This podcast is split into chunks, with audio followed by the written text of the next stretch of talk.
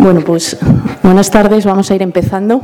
A ver si poco a poco conseguimos que se llene la sala, pero hoy teníamos una concentración que bueno, nos ha hecho gran competencia, lógicamente, como era la concentración contra el, tratado que se pretende firmar eh, con la, eh, de la Unión Europea y Turquía, el Tratado de la Vergüenza. Y bueno, pues en ese sentido vamos a disculpar la falta de, de presencia. ¿no? Bueno, eh, el pasado día 3 de marzo fue asesinada Berta Cáceres, como sabéis, una mujer eh, indígena y defensora de los derechos humanos y ambientales eh, en Honduras. Un brutal crimen que además lamentablemente se ha acompañado de otro que se produjo ayer mismo, también de un compañero suyo de, la misma organización, el Consejo Cívico de Organizaciones Populares e Indígenas de Honduras. Como dijo Berta, dar la vida de múltiples formas por la defensa de los ríos es dar la vida por la defensa de la humanidad. Y es que a lo largo de la historia, y aunque en su mayoría eh, invisibilizadas, han sido muchas las mujeres que han luchado por los derechos humanos y contra los regímenes opresores. Mujeres, por ejemplo, como fueron aquellas que lucharon en la Revolución Mexicana, conocidas como las soldaderas, las hijas de la libertad en Puerto Rico, eh, que se, era la, bueno, pues vinculadas al Partido Nacionalista que, que, se rebeló contra la tutela de los Estados Unidos a mediados del siglo XX, o aquellas mujeres que lucharon en la resistencia contra el nazismo. Eh, es por eso que en este foro queremos reflexionar y conversar sobre el ejemplo de Berta y su lucha contra las, contra las empresas transnacionales, pero también sobre la experiencia de otras mujeres, tanto en América Latina como en otros lugares del planeta, como el Kurdistán.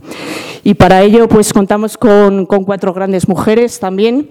Eh, para empezar por mi izquierda, eh, Fiona Mantagut, de Calala, Fondo de Mujeres, una organización que moviliza recursos para el movimiento feminista, tanto en el Estado español como en Centroamérica ella nos va a hablar del trabajo que realizan desde la iniciativa mesoamericana de defensoras de derechos humanos, a la que pertenecía Berta Cáceres, de la labor que realizan estas defensoras y de los riesgos eh, eh, a los que se enfrentan. A continuación, Erika González, investigadora del Observatorio de las Multinacionales en América Latina, Paz con Dignidad, analizará desde una perspectiva más global la lucha contra las transnacionales y sus impactos sobre los derechos, especialmente desde aquellas organizaciones eh, lideradas por mujeres o, bien que participan, mujeres. A continuación, Iskra Soto, política guatemalteca, miembro y representante en el Estado español de la Coordinadora de Mujeres eh, en Convergencia y de la Comisión Política de Convergencia, un movimiento político conformado por diversas organizaciones. Ella va a reflexionar sobre la situación actual de las, defensores, eh, de las defensoras en Guatemala y un poco del papel que, cumplieron las mujeres en, la guerrilla guatemalteca. Y por último, eh, Sara Deceano, Vivas Núñez, del colectivo Rojava Azadi Madrid, Rojava, perdón, Rojava Azadi Madrid, que es un colectivo que apoya la lucha del Kurdistán a través del análisis de la actualidad así como impartiendo charlas sobre la historia del conflicto y sobre el paradigma llamado confederalismo democrático.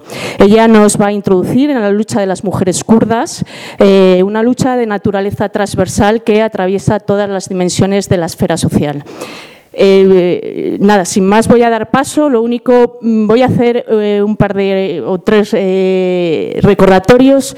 Decid que mañana a las 8 de la tarde se va a celebrar un homenaje a Berta Cáceres que se hará en la Escuela de Música de San Antón, que está en la calle Farmacia, número 13.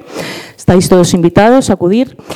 Por otro lado, eh, tenemos eh, ahí números eh, antiguos de la revista Pueblos, pero son números específicos sobre territorios y mujeres y el último número de Viento Sur. Una vez que finalicen las ponentes, que disponen más o menos de 15 minutos, pues como siempre os daremos paso al público. Gracias y sed bienvenidos. Bueno, gracias Lorena y gracias a, Viento Sur por, invitarme a esta mesa.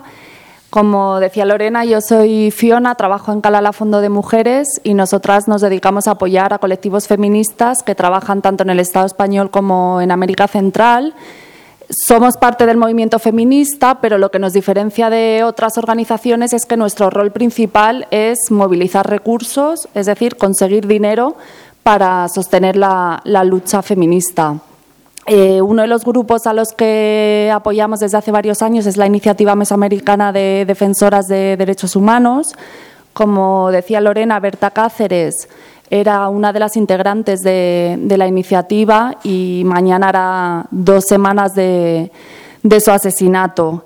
Mm, como ha explicado su familia en un comunicado, las circunstancias de su muerte se dan en medio de la lucha en contra de la instalación del proyecto hidroeléctrico Aguazarca en el río Hualcarque por parte del pueblo lenca. Este es un proyecto que, de llevarse a cabo, impactaría muy gravemente en la vida de las personas eh, que son comunidades indígenas lencas que viven en torno al río.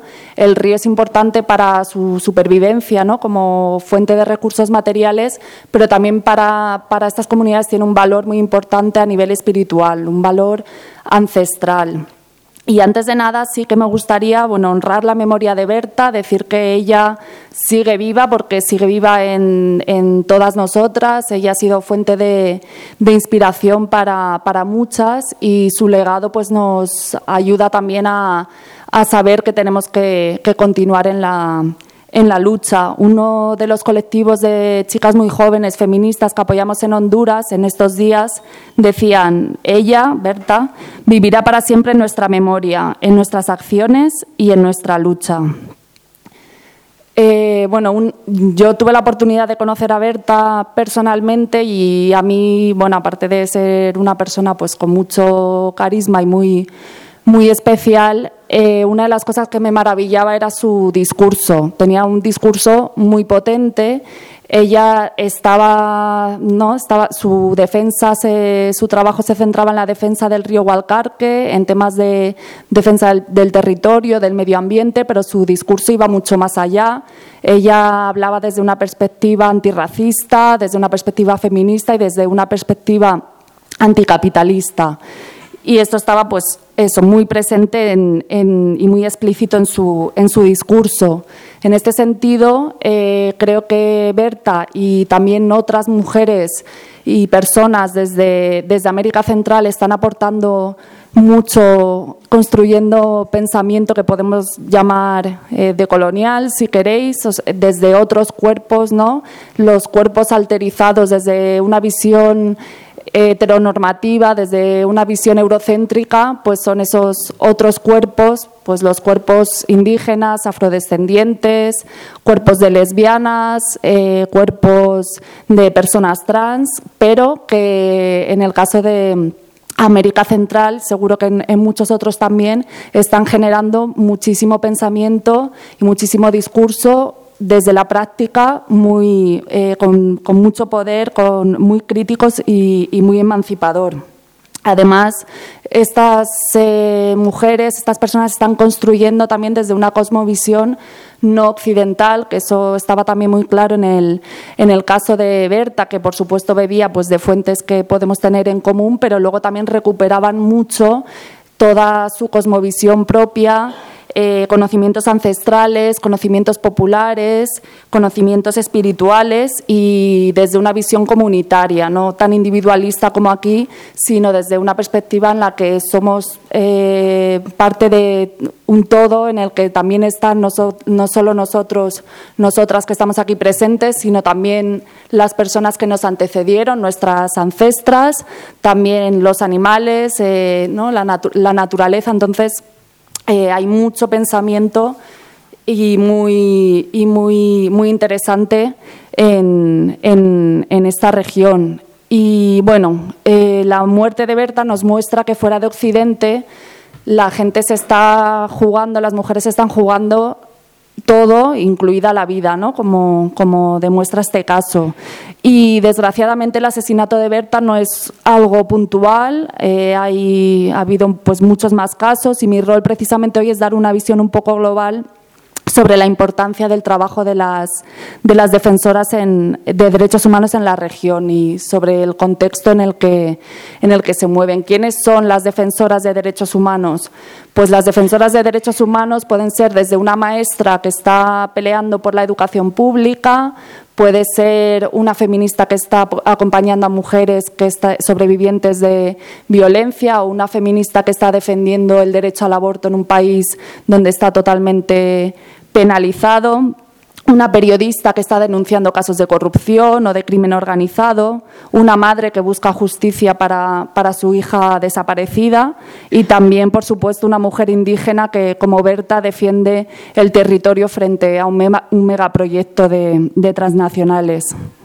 ¿Y en qué contexto están están viviendo estas mujeres, están haciendo su lucha? Pues en países en, los que hay pues, eh, crimen organizado, maras, narcotráfico, estados que están directamente implicados en la persecución y criminalización de las defensoras, estados militarizados, estados en los que las multinacionales tienen un gran poder y están despojando a los pueblos de, de sus territorios de valor ancestral. En definitiva, en un contexto de destrucción, de despojo, y de muerte. En este contexto, la Iniciativa Mesoamericana de Defensoras de Derechos Humanos ha puesto en marcha un primer registro de las agresiones a, defensoras de derechos humanos en Centroamérica y en México. El año pasado sacaron su último informe, que abarca entre 2012 y 2014. En este periodo hubo 1.688 agresiones registradas a, defensoras de El Salvador, de Guatemala, de Honduras y de México en Guatemala y Honduras, precisamente las defensoras que fueron más agredidas fueron las del territorio y los bienes naturales. En el caso de México fueron las mujeres que están defendiendo una vida libre de violencia y en el caso de El Salvador las personas que están trabajando por el derecho a la diversidad sexual. Y cuando hablamos de agresiones, pues nos, nos, referimos desde intimidación, acoso psicológico, amenazas, advertencias, calumnias, campañas de desprestigio, detención ilegal, criminalización, judicialización, que también había sido el caso de, Berta en 2013, y finalmente pues asesinatos. Entre 2012 y 2014, eh, según la iniciativa, según su registro, hubo 31 asesinatos de defensoras en estos cuatro países y 39 intentos de asesinato.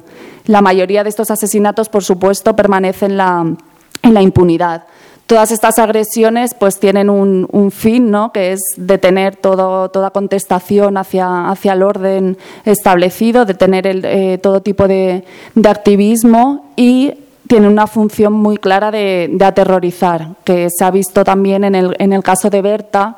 Berta, no sé si ya la conocíais antes, pero si no os habréis dado cuenta estos días que os ha llegado información sobre ella por un montón de vías, porque era una persona súper reconocida, estaba muy respaldada en su comunidad, tenía un movimiento social, el COPIN, eh, muy fuerte detrás de ella, pero además tenía muchas complicidades creadas con otros movimientos sociales dentro del, del país, con con feministas, con, movimientos indígenas, garífunas del norte del país, bueno, con un montón de, movimientos y también a nivel latinoamericano y a nivel internacional. El año pasado había recibido un premio que se conoce como el Nobel de, del, del, Medio Ambiente, el premio Goldman. Incluso había estado en un encuentro con el Papa Francisco, que no es que yo sea muy fan del Papa Francisco, pero para que os deis cuenta un poco el, reconocimiento que tenía. Entonces, claro, el mensaje es, si hemos matado a Berta Cáceres, si la hemos matado a ella con mayúsculas, pues a ti también te puede pasar, ¿no? Eh, si continúas con la lucha, esto es lo que, lo que, te, lo que te espera, ¿no? ¿Y quién, quién, tiene, quién quiere mandar esta, este mensaje, ¿no? ¿Quién, ¿Quién, quiere, ¿Quién ejerce estas agresiones? Bueno, pues según la iniciativa mesoamericana, en el 66% de, las, de los casos, las agresiones las perpetra directamente el Estado. Por el Estado entendemos, eh, puede ser la policía, militares, pueden ser también autoridades municipales, autoridades departamentales o, nacionales y en el 22% de los casos las agresiones las ejercen directamente empresas, muchas veces con la complicidad de los estados y también a veces con, el apoyo de, del, crimen, del crimen organizado. La propia Berta, como ha explicado la iniciativa, había sido objeto de múltiples agresiones como amenazas, detención arbitraria o criminalización por parte de elementos relacionados con la empresa privada DESA Aguazarca, así como por funcionarios e instancias del Estado hondureño. Eh, la iniciativa mesoamericana registra toda esta información y además analiza esta información desde una perspectiva de género. ¿Por qué es importante hacerlo así? Como explica Alda Facio, que es también una reconocida feminista, cuando las mujeres defendemos derechos humanos, estamos al mismo tiempo desafiando las normas culturales, religiosas, sociales y hasta legales acerca de la feminidad y el papel más pasivo que debemos desempeñar las mujeres en nuestras sociedades patriarcales. Así, la iniciativa ha detectado que en al menos un 37% de las agresiones había componentes de género. Con eso nos referimos a que se utilizaban insultos machistas en, las advertencias, eh, amenazas del uso de violencia sexual, campañas de desprestigio utilizando estereotipos de género, también agresiones directas a, organizaciones y defensoras eh, de los derechos de las mujeres. La iniciativa mesoamericana desde 2009 está generando alternativas de protección para las defensoras de derechos humanos, incluyendo eh, cuestiones de seguridad, también de, autocuidado. Los principales logros de la iniciativa hasta ahora han sido la construcción de cuatro redes nacionales de defensoras en México, Honduras, El Salvador y Guatemala, que articulan a casi 700 defensoras campañas de comunicación, de solidaridad, de incidencia para, visibilizar la labor que hacen y los riesgos que enfrentan, la creación del registro que nos da todos estos datos que, os he compartido y también muy importante la generación de una nueva cultura del autocuidado. Em, y tienen también tres casas de acogida y centros de autocuidado para, para, defensoras que además no tienen por qué estar en un momento de riesgo inminente, sino también las defensoras con todas estas agresiones que sufren, pues su estado emocional también se va desgastando y estas casas pues también son, puedes ir simplemente a, darte un, respiro y recuperarte un poco. ¿Cómo voy de tiempo? ¿Sí? Vale. Vale. Entonces voy a leeros algunas eh, cosas que han dicho defensoras integrantes de la, de la, iniciativa sobre lo que ha supuesto para ellas eh, esta red. Una dice, el hecho de que tengas una cadena de mujeres dispuestas a una acción rápida frente a cualquier problema es muy importante para mí. Otra, el intercambio de experiencias entre defensoras de derechos de las mujeres y de la tierra ha fortalecido los conocimientos de cada una de nosotras. Otra, una de las grandes contribuciones de la iniciativa es el autocuidado, poner en el centro del debate tu cuerpo como defensora. La iniciativa me ayudó a estar dos meses fuera del área donde me habían amenazado para poder analizar dónde reubicarme y continuar en el proceso de lucha. Siento que no estoy sola, que alguien está conmigo, que hay muchas defensoras y eso me da fuerza para seguir adelante. Y por último, es lo que necesitamos para que se escuchen nuestras voces y la gente sepa lo que vivimos en nuestros países y cómo podemos ir cambiándolo. Y hablando de cambiar, ¿qué es lo que podemos hacer desde aquí? Bueno, yo creo que una cosa muy importante es seguir profundizando en el conocimiento de esos discursos que se están que se están construyendo desde esas prácticas que se están construyendo desde, desde otros lugares e incorporar también nuevos, nuevos saberes y nuevas perspectivas a, nuestras propias luchas, solidarizarnos, por supuesto, con, con, las luchas de las compañeras. La iniciativa Mesoamericana de Defensoras tiene Facebook, Twitter y todas estas cosas y ellas eh, van publicando información sobre, sobre las defensoras en riesgo. Os animo a, aunque las busquéis en las redes sociales y, deis difusión también a los casos que, llevan. Y la solidaridad yo creo que también va en doble vía, también podemos pedir su solidaridad ¿no? en momentos en los que lo necesitemos. Por ejemplo, con el tema de la reforma de la ley del aborto hubo muchísimas mujeres latinoamericanas que, que estuvieron apoyando a las, a las feministas de aquí. Y luego, bueno, luchar por un mundo más justo también desde aquí, ¿no? Eh, desde lo local, implicarnos, por supuesto, en, en los movimientos sociales. Aquí las mujeres tenemos muchísimo por lo que luchar en el Estado español y también lo que pasa en otros lugares del mundo está muy relacionado con decisiones que se toman aquí. Entonces, en ese sentido, pues rendir cuentas a nuestros gobiernos. Justo estaban, eh, estábamos comentando que Margallo está estos días en, en Honduras y, también pedir cuentas a, las empresas que, tienen capital español. De hecho, algunas de las transnacionales implicadas en el despojo de territorios, en las agresiones a defensoras en la región, tienen capital español. Es el caso de la empresa Hidro Santa Cruz en Guatemala.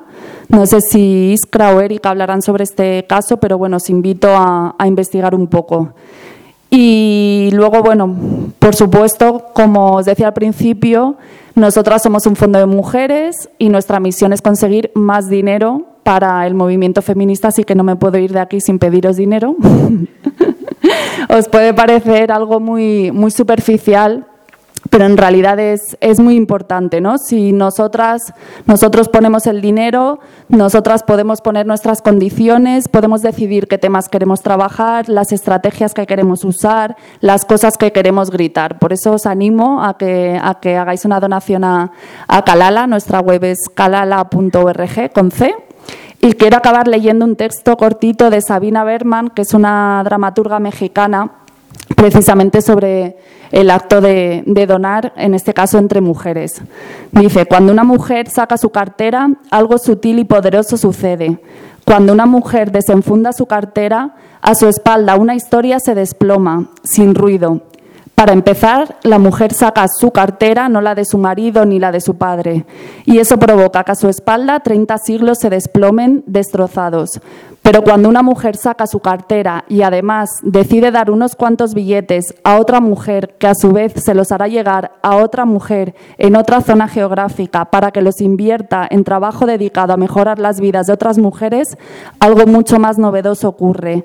Algo que ni siquiera hace 50 años, ni siquiera hace 40 hubiera sido probable. Y con eso los 30 siglos anteriores caen, ahora sí, con fabuloso estrepito.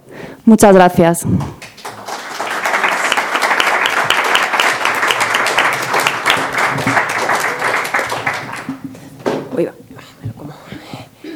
Pues buenas tardes. Eh, primero agradecer al Foro Viento Sur que cuente otra vez con nosotros para una mesa de debate que, bueno, que nosotros también consideramos muy interesante y necesaria de, aportar y también agradecer a Traficantes de Sueños que, acoja en este lugar tan estupendo eh, estos debates.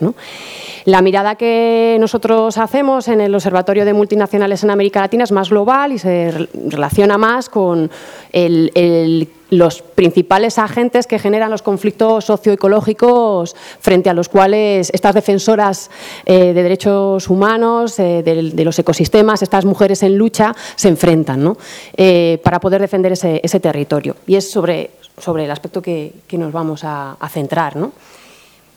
Los, ataques que, han sufrido Berta Cáceres y otros miembros del, COPIN, ¿no? que tristemente les han costado la vida, han puesto de actualidad en la, agenda mediática, en menor medida de lo que nos gustaría, la verdad, eh, una, lo que es la, la violencia que está asociada a la aplicación, a la profundización de las políticas neoliberales y, del poder de las empresas transnacionales. Esto es lo que está detrás de esa violencia que, se vive en Honduras y en tantos otros países.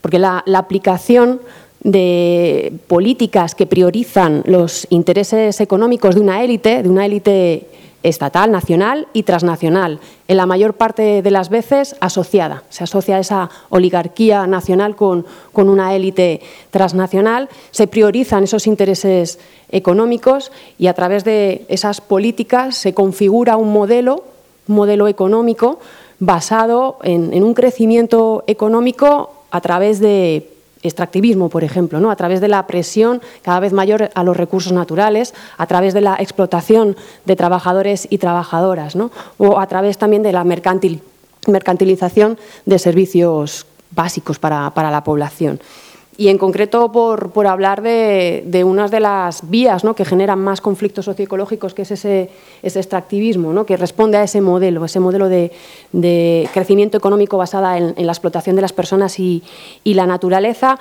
pues en el caso concreto de, de Honduras, ¿no? como la profundización de esas políticas neoliberales, pues ha dado lugar a, un crecimiento de, los cultivos de agroindustriales, de palma aceitera, y también a la multiplicación, al crecimiento de proyectos mineros. ¿no? En 30% del territorio de, Honduras está bajo concesiones mineras.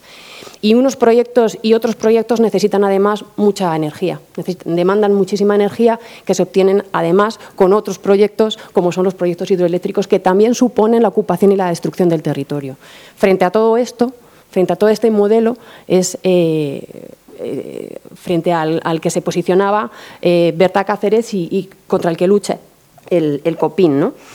Y, bueno, son proyectos que si bien generan unas ganancias a, los principales dueños de las empresas, a los principales directivos y a esa élite, a esa élite política, como digo, generan la destrucción del territorio, la pérdida del patrimonio eh, ambiental y cultural y generan también el desplazamiento de la población, que ve como sus medios de vida, el territorio al que está ligado su proyecto de vida, su cosmovisión, está destruido.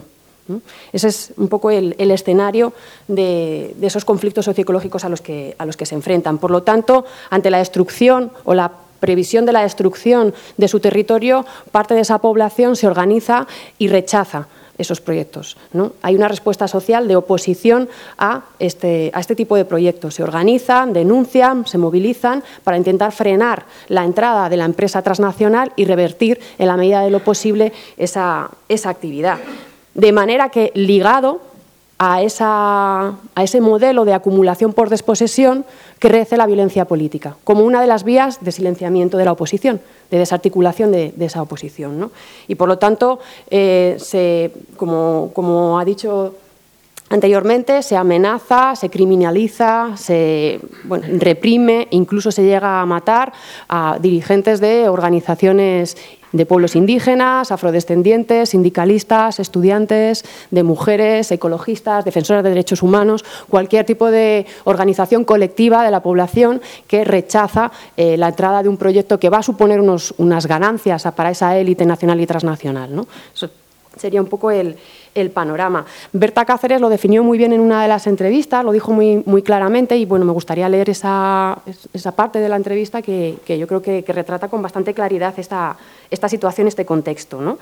Dice, a medida que han ido avanzando las grandes inversiones de capital transnacional con empresas vinculadas al poderoso sector económico, político y militar del país, esas políticas neoliberales extractivistas han provocado también un aumento de la represión, la criminalización y el despojo de las comunidades que han sido desplazadas de manera forzada. Lo decía muy claramente, ¿no? Y por eso también estaba en, bueno, en el objetivo de, silenciamiento de, de la voz crítica. ¿no? Por eso también el, bueno, el plantear aquí cuál es el papel de las empresas transnacionales en esta situación de violencia y, a las que se tienen que enfrentar esas mujeres en, lucha. Un aspecto que nosotros consideramos clave en los conflictos socioecológicos y es que no solo son consecuencia de, digamos, de las políticas neoliberales y de la actividad de las empresas transnacionales, están en la raíz de los beneficios empresariales. Es decir, eh, la expansión y el poder de estas empresas transnacionales necesitan de la explotación laboral de trabajadores y trabajadoras y de su devaluación salarial. Necesitan de una presión continua hacia los recursos naturales y ecosistemas para introducir todos esos recursos en, el ciclo de producción, en el modelo de producción y consumo que tenemos. Eh, cada vez mercantilizan y necesitan mercantilizar, gestionar de manera privada para obtener lucro o para gestionarlo, para maximizar ese lucro, cada vez más esferas de la vida de las personas. Y por último, desde luego, están intensificando la especulación financiera con todo lo que pueda comprarse y venderse. esa es la raíz de los beneficios empresariales. De manera que lo que nosotros planteamos es que las crisis socioecológicas, la violación de los derechos humanos, la profundización del patriarcado es, está asociada al poder y a la extensión de las, de las empresas transnacionales. No, se pueden separar una, cuestión y otra. Y se pueden seguir más o menos esas vías de obtención de ganancias para ver cómo afectan a las comunidades, a la vida de las comunidades, la actividad de las transnacionales y cómo afecta específicamente también a la vida de las mujeres. Y que también en la mayor parte de las ocasiones generan una respuesta de lucha por parte de estas mujeres que lideran movimientos, que lideran organizaciones, que lideran movilizaciones frente a las empresas transnacionales. Por poner quizás también algunos otros ejemplos que voy a intentar centrar que sean de empresas transnacionales españolas y por lo tanto se centran sobre todo en América Latina, porque son donde principalmente están instaladas estas empresas. ¿Cómo voy de tiempo también? Aquí. como por ir definiendo algunos ejemplos y algunas vías de obtención de ganancias de estas empresas que generan impactos. ¿no? Pues en parte, como se ha dicho, ¿no? la, la lógica del extractivismo y de la construcción de grandes infraestructuras. ¿no?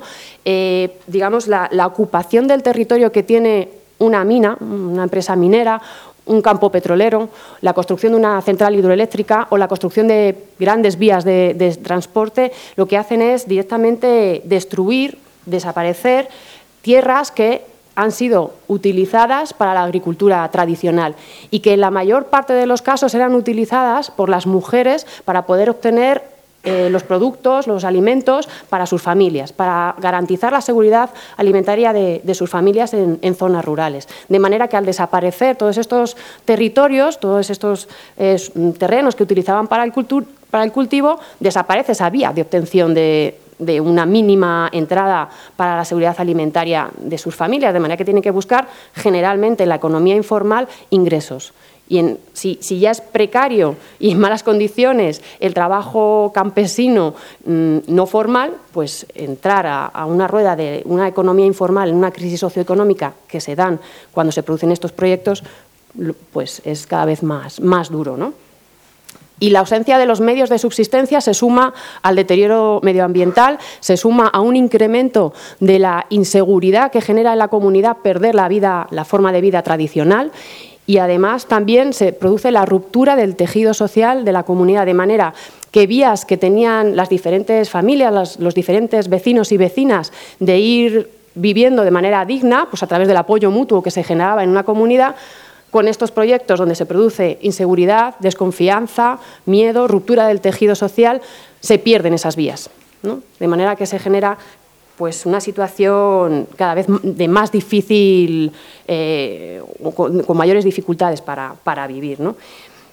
Esto se ve muy claramente, por ejemplo, con, el caso de la construcción de la central hidroeléctrica del Quimbo, en el Huila, en Colombia, que está a cargo de la empresa Endesa. Se inició cuando Endesa era española, ahora es italiana, pero bueno, continúa exactamente con, la misma lógica. La llegada de la empresa supuso la ocupación del territorio y la compra de los, digamos, las, tierras eh, que contrataban de manera informal, a través de jornales, a las mujeres de, la región.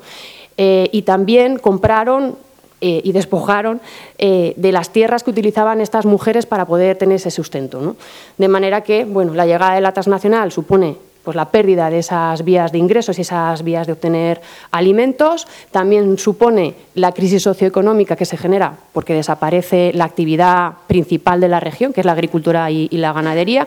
Y bueno, pues en todo este escenario son las mujeres las que tienen que asumir eh, un trabajo de cuidados inmenso eh, sobre la comunidad, sobre la familia, buscar además vías de ingresos y, sustento y todo esto en un escenario, en un contexto de fuerte crisis social. Entonces se genera unos impactos muy, muy fuertes y por eso también, como decían, cuando nosotros visitamos la, zona y, hablábamos con, las personas que conforman a la Asociación de Afectados por, por la Represa del Quimbo, y decían, no, sí, aquí las, las que están más activas en las movilizaciones son las mujeres pues porque realmente no les queda otra. O sea, están afectadas por todas las, por todas las vías. ¿no?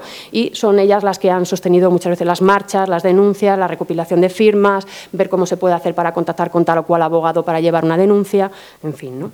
Y también las que viven igualmente una represión militar y policial muy fuerte y una criminalización también pues, bueno, a través de acusaciones de, pues, de agresiones o de usurpación, etcétera. ¿no?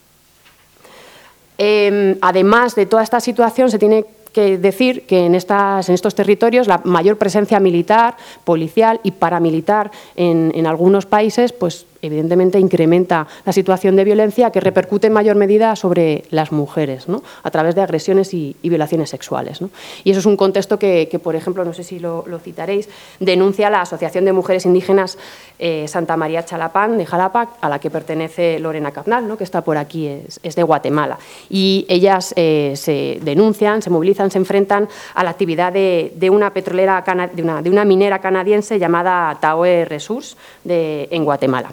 Esa sería una de las, vías. Hay otros casos más, otras mujeres que, se enfrentan también a, grandes empresas transnacionales más ligadas al extractivismo, a la ocupación del territorio, por ejemplo, de la agroindustria, como es Sofía Gatica, que yo no sé si conocéis, que pertenece a, madres de Ituzaingó y que ella se enfrentó y se sigue enfrentando a Monsanto para evitar las, eh, digamos, todas, la utilización de, glifosato, las fumigaciones con, glifosato y que está afectando pues, a la salud directamente de las comunidades campesinas y bueno, el incremento de las tasas de cáncer. Esa sería una de las vías ¿no? en las cuales se obtienen, obtienen beneficio las empresas transnacionales, generan fuertes impactos sobre la población y la respuesta de, esta población. Otra de las, de las vías, que en esta sí me voy a quedar, va a ser como más, más resumida, es en, el caso, pues, por ejemplo, de la mercantilización de cada vez más esferas de la vida. Por ejemplo, la privatización de los servicios públicos, ¿no? la mercantilización de la educación, la salud, eh, el agua, la electricidad, que hace que se priorice la obtención de lucro sobre la función social y ambiental que tiene que cumplir estas, estas funciones. ¿no? Y esto también produce un fuerte impacto sobre las mujeres que a través de ese trabajo de cuidados tienen que suplir la falta de servicios eh, de agua, de electricidad, de educación, pues con su trabajo, ¿no? Ver cómo consiguen agua, ver cómo consiguen que no les corten la electricidad, ver eh, del cuidado de los niños y de niñas y, mayores, ¿no? toda, esta, toda esta situación. Y se veía muy claramente esta situación, por ejemplo, eh, con la actividad de lo que era Unión Fenosa y ahora es Gas Natural Fenosa, que estaba en Nicaragua y en, Colombia. ¿no? Como precisamente pues, eh, la obtención de lucro o priorizar la obtención de lucro dejaba sin un buen servicio a las zonas menos rentables, a los barrios periféricos de las ciudades, de las capitales más las ciudades más importantes de la costa atlántica de, Colombia o en las zonas rurales, ¿no? y cómo precisamente la falta de inversión en estos barrios pues, generaba el deterioro y destrucción de, las redes y suponía pues, un incremento de, accidentes de, los vecinos y de las vecinas, con no decir también incremento de los accidentes en las casas, donde están fundamentalmente las mujeres y que viven en mayor medida este tipo de, situación. ¿no? Eso se, reproduce, eh, pues, por ejemplo, ¿no? como una vía eh, de de impacto que, por otro lado, es respondido por las mujeres a través de las juntas de acción comunal, configuradas fundamentalmente con mujeres y que denuncian, se enfrentan, eh, generan paros, incluso retienen a, funcionarios de, Unión Fenosa para exigir pues, una mínima calidad del servicio eléctrico para poder vivir dignamente. Otra de las vías sería la, la explotación laboral, la explotación laboral y la devaluación salarial.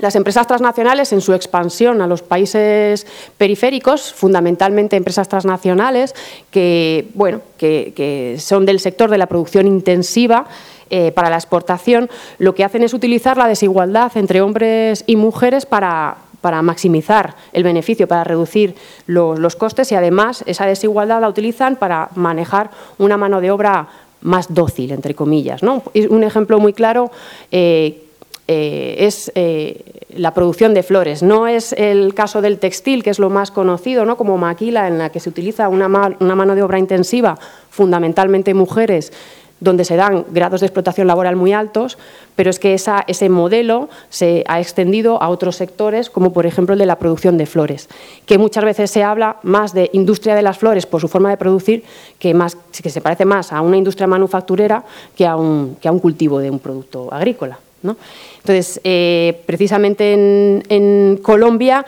lo que se dice, las organizaciones y las trabajadoras dicen, no, las empresas de cultivo de flores para la exportación prefieren a mujeres que sean madres porque dependen más del trabajo.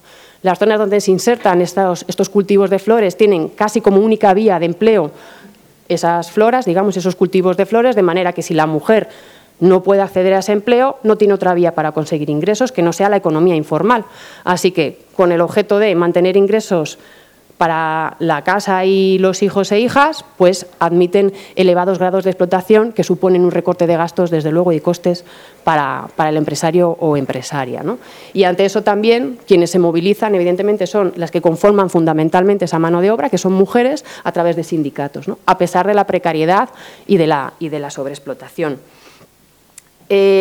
Son ejemplos bueno, hay algunos otros ejemplos de empresas españolas que, se aprovechan de todo este escenario, no solo se aprovechan, sino que incentivan eh, todo este escenario y que en la violación de los derechos humanos, que como digo son sistemáticos, muchas veces esta violación de derechos humanos queda en la impunidad y eh, la respuesta por parte de los sucesivos gobiernos españoles en relación a esa violación de derechos humanos denunciada tanto por organizaciones allí, en América Latina, que es lo que conocemos, como aquí, como organizaciones aquí, es seguir apoyando de manera incondicional a, las empresas transnacionales, generando lo que nosotros hemos calificado en una red internacional como arquitectura de la impunidad, es decir, todas las políticas que se llevan a cabo de defensa, de blindaje de los intereses de esas empresas transnacionales. ¿no? Cómo se promueve el ajuste estructural en la mayor parte de los países, incluidos los países del centro,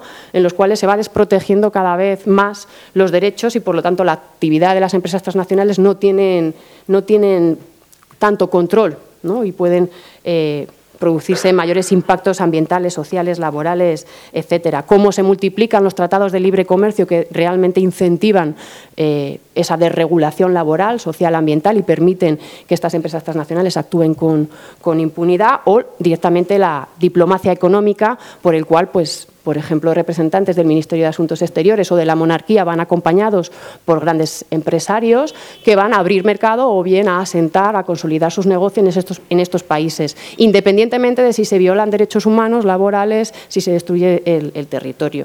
Y de ahí también, bueno, la, la situación actual por el cual Margallo va a, Honduras, muy probablemente con objetivos de diplomacia económica, que no se le ha escuchado ni creo que se le vaya a escuchar decir nada de la violación de derechos humanos que se está eh, cometiendo en favor de intereses económicos. ¿no? Entonces, pues por ahí también eh, la, necesidad de que también aquí hagamos una, bueno, una presión social hacia el gobierno español para que deje de defender los intereses eh, de las empresas transnacionales mm, a costa de la violación de los derechos humanos. Gracias.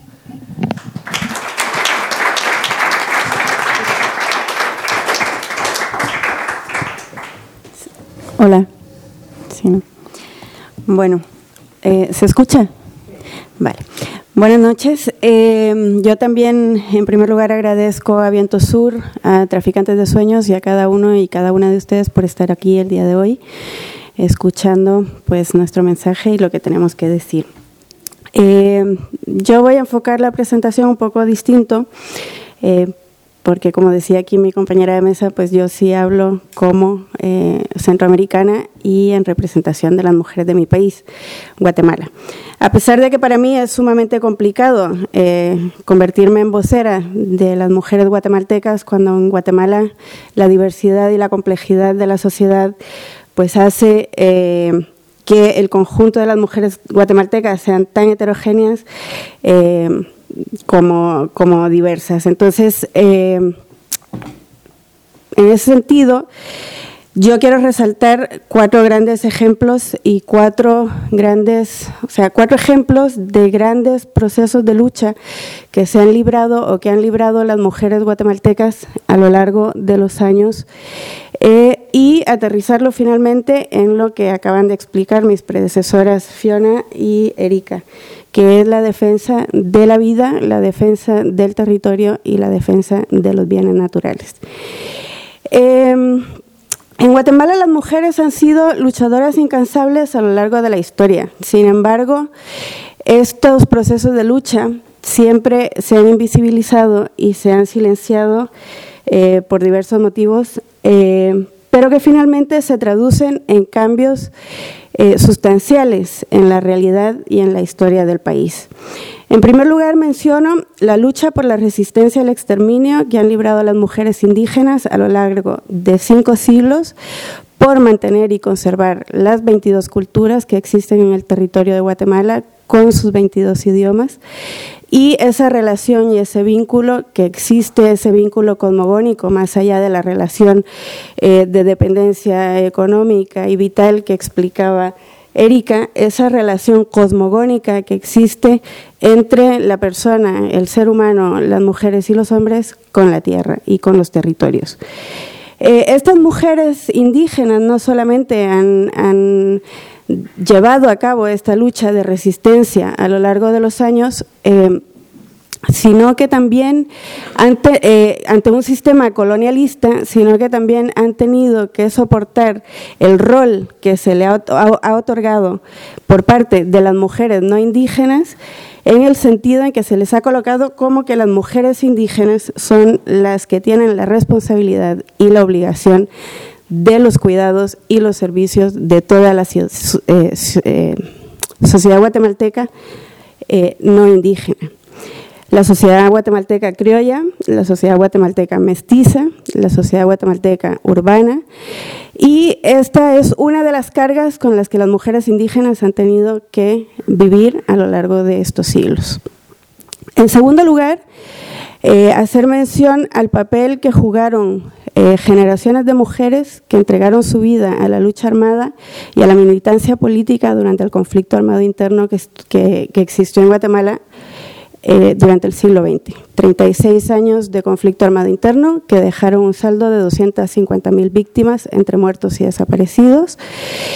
Em, en el que estas mujeres militantes, estas mujeres guerrilleras, eh, fueron capaces de romper con el rol y el patrón establecido dentro de un sistema social extremadamente conservador, eh, extremadamente machista, y salieron de su área de confort y se fueron a vivir una vida en eh, condiciones sumamente adversas, en una estructura eh, militar eh, de clandestinidad, en una estructura militar donde se libraban luchas de guerra, de, guerrillas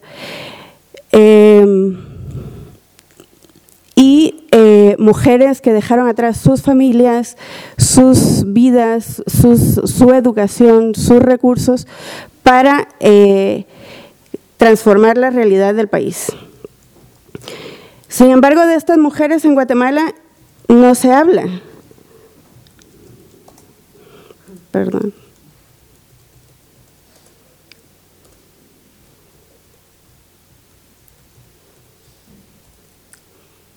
pasa.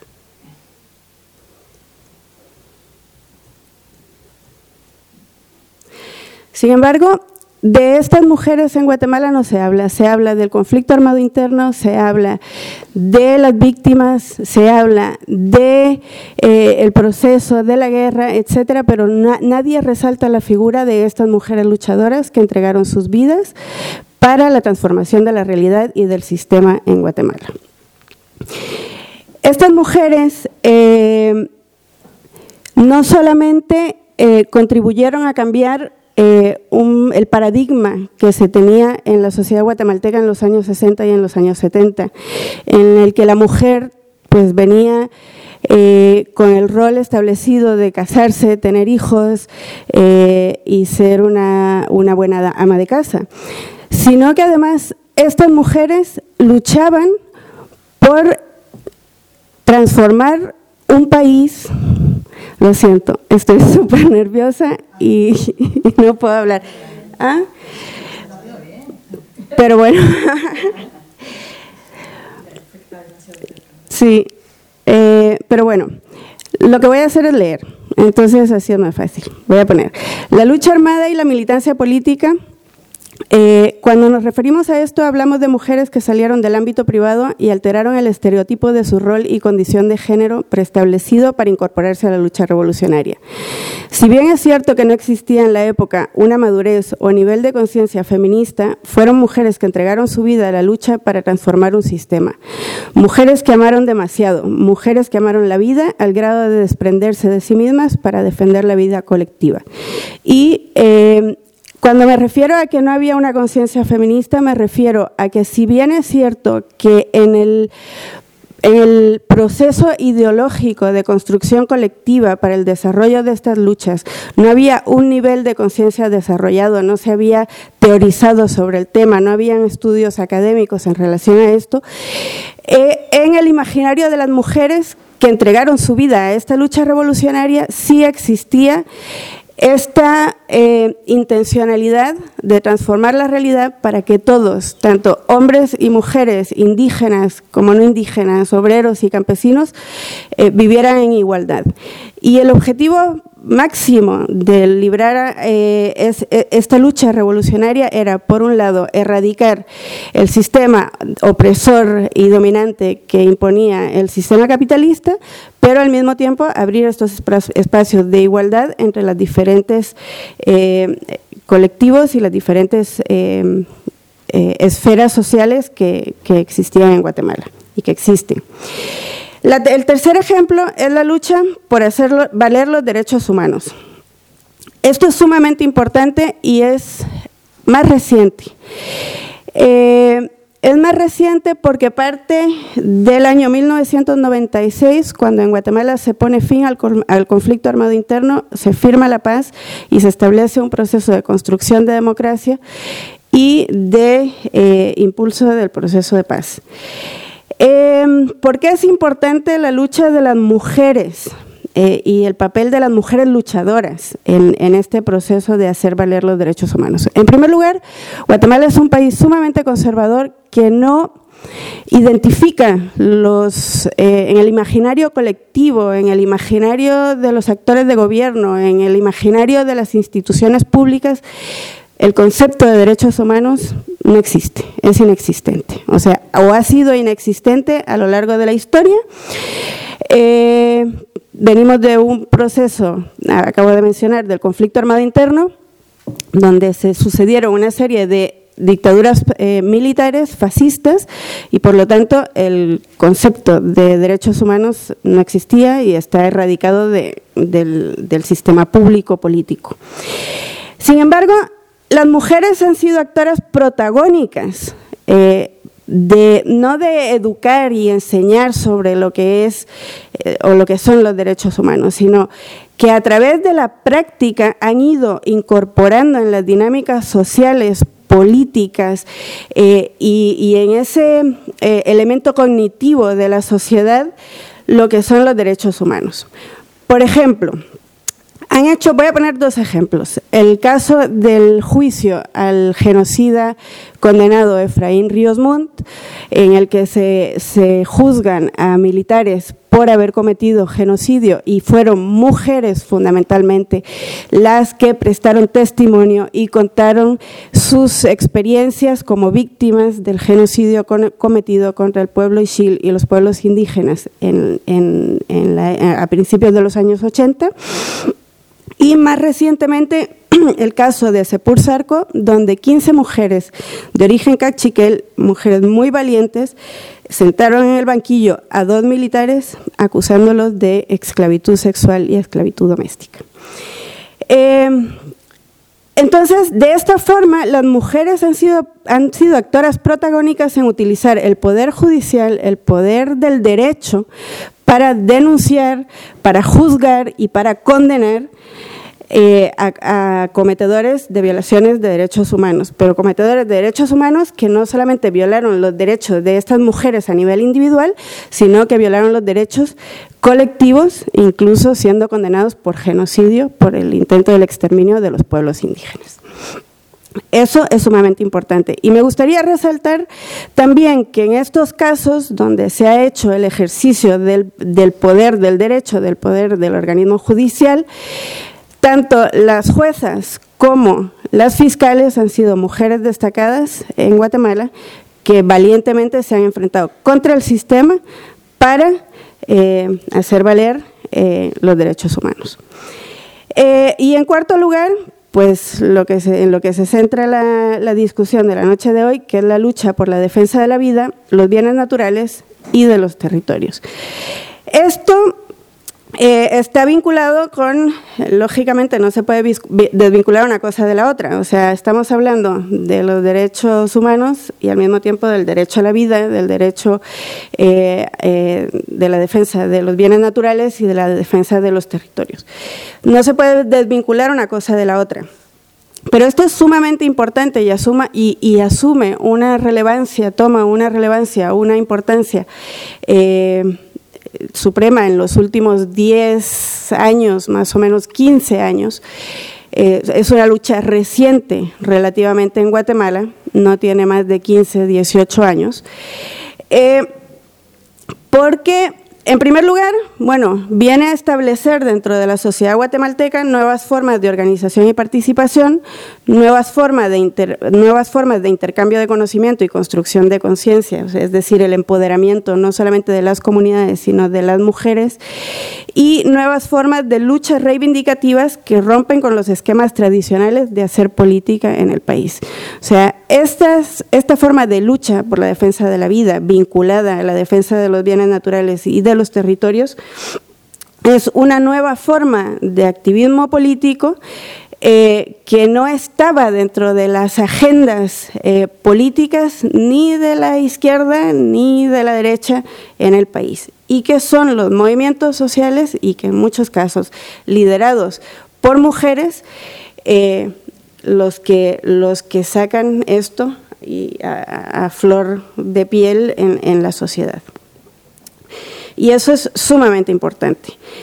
¿Cuál es el contexto sobre la situación de los defensores y las defensoras de derechos humanos en Guatemala? Bueno, en los, 15, en los últimos 15 años, eh, de acuerdo a un informe que, publica la Unidad de Protección de Defensores y Defensoras de los Derechos Humanos, eh, UDFEWA, eh, que hace un informe en el 2015 de los 15 años últimos, o sea, del 2000 a la fecha, Reporta que entre enero del 2000 a julio del 2015 se documentaron 4.485 casos de agresiones a defensores y defensoras. También se identifica una clara tendencia de crecimiento sostenido de las agresiones, aunque hay una concentración de la mayoría de agresiones durante el periodo del 2012 al 2015. ¿Esto qué quiere decir? Que del, 2000, del año 2000 al 2012 eh, ocurrieron el mismo número de agresiones que ocurrió, del 2012 al 2015. O sea que en tres años se ha incrementado el nivel de violencia en contra de los defensores y defensoras en relación a los años anteriores. Esto tiene que ver con motivaciones puntuales, en mi opinión. Uno, el aumento y la expansión de los proyectos de, de, explotación minera, hidroeléctricas y megaplantaciones de monocultivos en el país. Pues en el 2000 había menos de las que, de las que existen ahora. Eh, y el territorio usurpado a las comunidades era menor que el que, se ha usurpado actualmente. En segundo lugar, la remilitarización del país y la aplicación de la política de mano dura como estrategia de seguridad eh, que confrontó a las fuerzas de seguridad del país, del Estado, contra la sociedad civil organizada. En tercer lugar, la estigmatización y la criminalización de los movimientos sociales, de los líderes, las lideresas comunitarias y de la protesta social.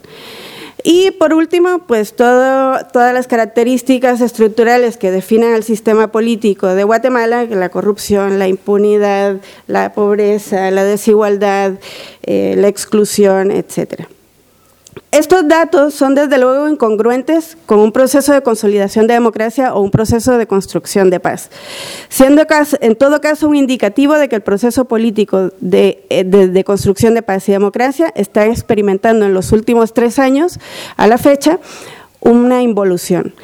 Mientras que a principios de los años 2000 sucedía aproximadamente una agresión por día, en los últimos tres años esto ha ascendido a un promedio de seis agresiones por día, con lo cual el nivel de riesgo que expone a los defensores y a las defensoras se ha multiplicado dramáticamente. Por último, voy a, eh, me dicen que tengo tres minutos, me voy a tomar cinco, si me lo permite Lorena, y es la feminización de las agresiones. ¿Por qué hablamos de feminización de las agresiones? Sobre todo en Guatemala, cada vez que se habla de, feminización de la pobreza, feminización de agresiones, feminicidio, etcétera, los hombres y el sistema reaccionan y dicen, pero matan a más hombres que mujeres. Si uno ve las estadísticas, hay más hombres muertos que mujeres. Bueno, desde la lucha feminista sabemos que los crímenes y la violencia contra las mujeres, palabras de Marcela Lagarde, tiene un componente de desigualdad estructural de género.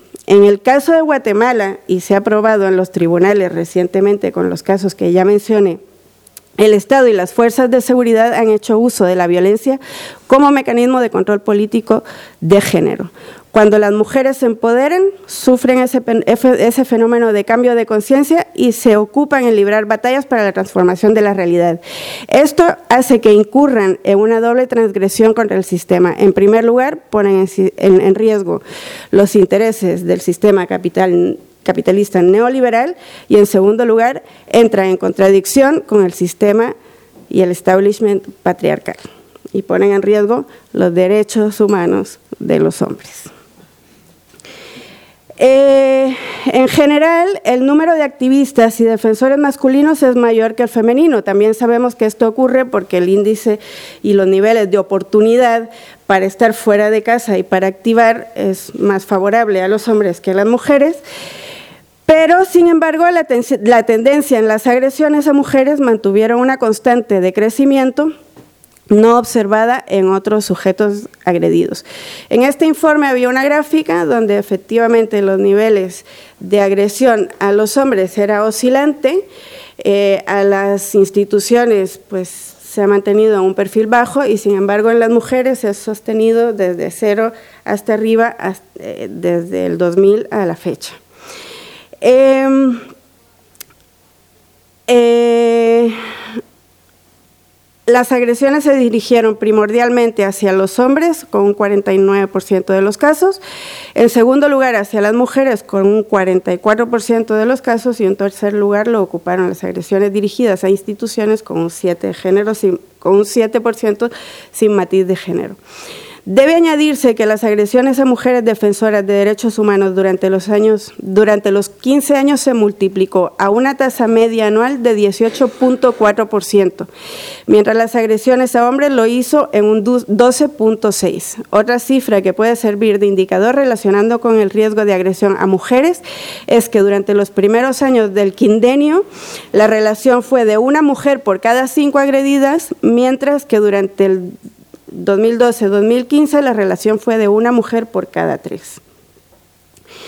Durante, los, durante el 2015 fueron agredidas 217 defensoras de derechos humanos, siendo la intimidación eh, la más alta, con 69 casos, creo que tú también lo mencionabas, 54 hechos de malos tratos, crueles e inhumanos, 48 casos de detención arbitraria, son los delitos que se reportaron en el 2015 en el 2015. Entonces, cierro ya mi presentación solo resaltando que en el 2015 eh, en Guatemala pues hay diversos eh, casos de conflictividad activa, todos tienen que ver con multinacionales, eh, algunas mineras, otras de megaestructuras como las hidroeléctricas y demás y fundamentalmente con eh, las megaplantaciones de monocultivos que se están comiendo el territorio nacional. Y en esto me gustaría hacer una reflexión y cerrar, y es el hecho de que los pueblos indígenas, en, este caso las mujeres indígenas, como mencionábamos al principio, han resistido durante cinco siglos, durante décadas, durante años, a este sistema colonizante, colonizador, a este sistema capitalista neoliberal, han soportado las vejaciones, eh, la explotación, la opresión, la pobreza, la miseria. Sin embargo, cuando se pone en riesgo el territorio, hay una reacción espontánea de los pueblos indígenas que no se conocía hasta la fecha. Y eso tiene que ver con esa relación cosmogónica que tienen los pueblos originarios ancestrales con el territorio. O sea, los, pueblos ancestrales, las personas pueden desplazarse, pueden sufrir masacres, pueden ser violados, pueden ser violadas, pueden ser incluso considerados propiedad privada de los dueños de la tierra. Pero cuando se pone en riesgo la vida y la sostenibilidad de ese territorio, de esos recursos, de esos bienes naturales, se pone en riesgo la vida. Entonces, estas defensoras realmente lo que expresan en, sus propias palabras es que no tiene, o sea, sin tener ese nivel de conciencia feminista, sin tener ese nivel de conciencia de lucha de clases, sin tener ese nivel de conciencia de, las diferencias o de lo que tú explicabas, ¿no? el sistema capitalista, neoliberal, desigual, opresor, etcétera, etcétera, sí tiene un nivel de conciencia que la gran mayoría de nosotras no teníamos y que estamos descubriendo a través de ellas mismas, y es que sin tierra, sin planeta, sin recursos, no hay vida. Y con eso cierro mi presentación. Gracias.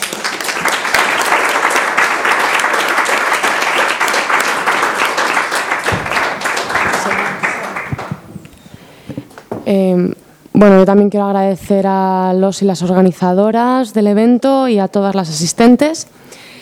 Em, lo primero que quiero decir sobre la lucha de las mujeres kurdas es que eh, dentro del movimiento de liberación nacional que lleva este pueblo desde hace eh, más de 40 años, es que tiene un carácter transversal.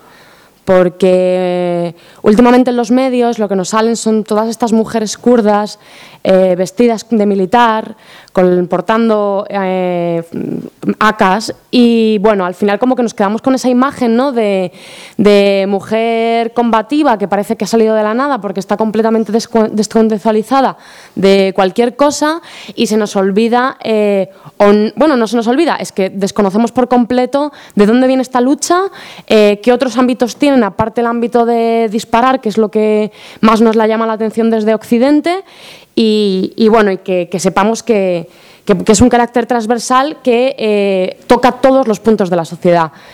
Eh, las mujeres mantienen organizaciones no mixtas que les permiten actuar bajo la teoría de desenlace.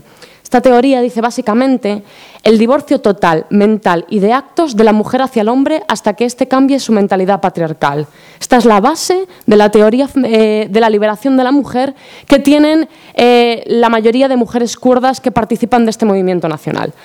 Em, también decir que, al igual que como ha explicado la compañera, estas eh, mujeres vienen más de una práctica más que de una teoría formada, algo que resulta muy, eh, muy diferente a como solemos actuar en Europa, que primero creamos la teoría y luego, si acaso, eh, la aplicamos eh, hacia una práctica a través de una teoría desarrollada. Y, creo que estas mujeres lo han hecho precisamente al revés, ¿no?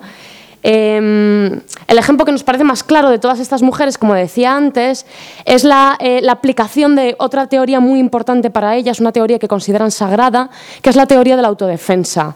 Eh, estas mujeres consideran que, bueno, estas mujeres, así como todo el movimiento eh, de liberación kurdo, consideran que todos los seres humanos tienen mecanismos de autodefensa. Tú cuando coges una planta y la partes, la planta genera un líquido, genera una sustancia para autodefenderse y seguir viviendo. ¿no? Eh, entonces, este movimiento de liberación no entiende por qué los humanos dejamos en manos de otras personas nuestra, nuestro principio sagrado de autodefensa.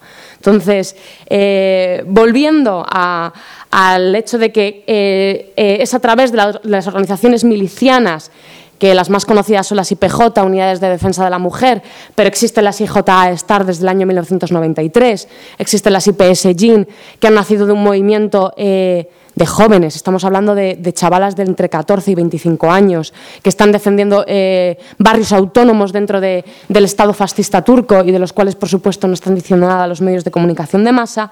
Eh, todo esto viene respaldado por decenas y decenas de asambleas locales de mujeres, de sindicatos, de organizaciones, de cooperativas, de partidos, que hacen para mí, o por lo menos la visión que yo he podido estudiar, de, tener encuentros con ellas y de conocer, eh, una de las mayores superestructuras de mujeres a nivel mundial, que buscan dentro de sus paradigmas un cambio global, antiestatal, anticapitalista, antipatriarcal y ecológico. Em, Para introducir un poco más el tema de las mujeres milicianas, hay que decir que las mujeres kurdas tienen una tradición de lucha que se remonta desde el año 1500 eh, y que ellas han sabido mantener dentro de su, de su propia historia. Eh, pero que la historia eh, reciente, que sería la historia de las mujeres dentro del Partido de los Trabajadores del Kurdistán, el partido PKK, esta organización internacional terrorista, eh, ellas comienzan sobre todo a unirse en la milicia a partir de los años 90, en los llamados años del plomo, en la penúltima dictadura del Estado turco en, bueno, en esta región que es que el, Kurdistán turco, que se conoce como Bakur. Ellas, eh, cuando suben a la montaña, que ya suben desde el año, 80, eh, el 84, que es cuando comienza la, eh, revolución armada dentro del PQQ, pero que masivamente se unen en los años 90, hacen dos reflexiones muy importantes. La primera es, todo comenzó en las montañas. Cuando Muchas de ellas, eh, porque esto te lo reconocen, tienen una gran autocrítica, eh, el movimiento kurdo en general, pero las mujeres en particular, dicen, nosotras, muchas de nosotras no solo nos uníamos al movimiento miliciano por una cuestión de liberación nacional, por una cuestión de represión hacia la nación kurda, sino también para huir de un sistema patriarcal que nos tenía encerradas en casa. Y muchas de ellas huyen a las montañas. Eh, para evitar matrimonios forzosos, para evitar, evitar, violaciones, evitar crímenes de honor, etc. Esto es una cosa que te reconocen ellas eh, de manera abierta. No tienen ningún problema en reconocer eh, cuál ha sido la historia eh, de, la propia lucha y del, del, propio sentir que ellas han tenido. Entonces, ellas cuando se dan cuenta de que pueden ser libres en la montaña, que por fin pueden ser libres, que pueden autogestionar, autogestionar su vida como ellas deseen, tienen la reflexión de si yo puedo ser libre en la montaña, también puedo ser libre en la sociedad. Y es cuando es a partir de los años 90 cuando comienzan a bajar de las montañas a organizar las primeras organizaciones civiles. Em, también tuvieron otra reflexión muy importante y es que eran doblemente atacadas, porque al principio se consideraban atacadas por ser kurdas, porque vivían bajo un Estado, bueno, de hecho cuatro Estados opresores que eh, las maltrataban por el hecho de su nacionalidad. Pero se dieron cuenta de que no, que eran maltratadas por ser kurdas, pero también por ser mujeres, y que ese maltrato por ser mujeres también ocurría dentro de sus propias comunidades. De hecho, ellas te cuentan la lucha de las mujeres dentro del PQQ, te la cuentan como la, la historia de las trabas que les han puesto sus compañeros para poder autoliberarse y de las formaciones que hizo Abdullah Öcalan, el líder de, la revolución, para que ellas cogieran confianza diciéndolas, estáis derrumbando un sistema de 5.000 años de antigüedad. Es normal que todos los hombres quieran poneros trabas a ello. Em, quiero hacer también un recordatorio a las mártires, porque son cientos y cientos de mártires de mujeres que son recordadas por todo el movimiento, o sea, se conoce prácticamente eh, cada una de las mujeres que han muerto y hay algunas de ellas que se, tiene un especial recuerdo, por ejemplo, eh, podemos decir eh, Silán. Silán fue una de las mujeres que cambió las estrategias del PKK. Esto os va a sonar horrible, pero es que es así. Cambió la estrategia del PKK durante el año 96 que la milicia, los militares turcos habían reforzado sus puertos militares y el PKK ya no lograba a través de sus atentados hacer el daño que consideraba que tenía que hacer. Y fue ella la que em, abrió las puertas a través de un sacrificio de vida para comenzar una lucha eh, eh, de otra manera. Esta mujer básicamente lo que hizo fue empuñarse un eh, cinturón de, explosivos y se inmoló dentro de un desfile militar, mm, asesinando a decenas de militares. Eh, yo sé que todo esto suena fatal porque desde nuestro punto de vista occidental la vida individual vale muchísimo más que eh, o las agresiones cometidas a través de atentados nos resultan horribles, ¿no? Y además es que nos lo están repitiendo todos los días a través de los medios de comunicación. Pero hay que tener muchísimo respeto porque son decenas de cientos de mujeres que han dado su vida por la libertad de su tierra. Eh, otra de, las eh, mártires, un poco enlazando con lo que ha ocurrido con Berta Cáceres, eh, son las tres asesinadas el 9 de enero del 2013 en París. estas tres mujeres, entre cuales una de ellas está Sakine Jansis, fundadora del PKK. estas tres mujeres eran el eje vertebral del movimiento de mujeres kurdas en Europa y fueron asesinadas de un tiro en la cabeza en el centro de París hace dos años. desde entonces, ninguna investigación se ha abierto para esclarecer cómo unas mujeres en un edificio rodeado de cámaras en el centro de París pudieron ser asesinadas de un tiro en la cabeza. En fin, todos los años en esta fecha eh, las mujeres kurdas se manifiestan para pedir, por favor, que se esclarezcan los hechos. Por supuesto, eh, el gobierno de París, como los gobiernos de Turquía, que son los responsables, no lo van a hacer, por mucho que se continúe pidiendo. Eh, es que la represión no solamente hacia milicianos, eh, sino que también hay una fuerte represión política a activistas. Voy a contar el, caso de Leila Zana. Ella fue la primera parlamentaria mujer kurda que entró en el Parlamento turco y eh, por dar su discurso de inauguración en kurdo fue condenada a 15 años de prisión, de las cuales pasó 10, por hablar en kurdo. Ahora es una de las grandes defensoras de derechos de presos. Eh, ha vuelto a ser reelegida en el año 2011 como parlamentaria en el Parlamento turco y una vez más ha vuelto a dar su discurso en kurdo. Em, no solamente ella, quiero decir, los primeros focos de represión de las organizaciones kurdas suelen ser eh, principalmente las mujeres y principalmente las mujeres políticas.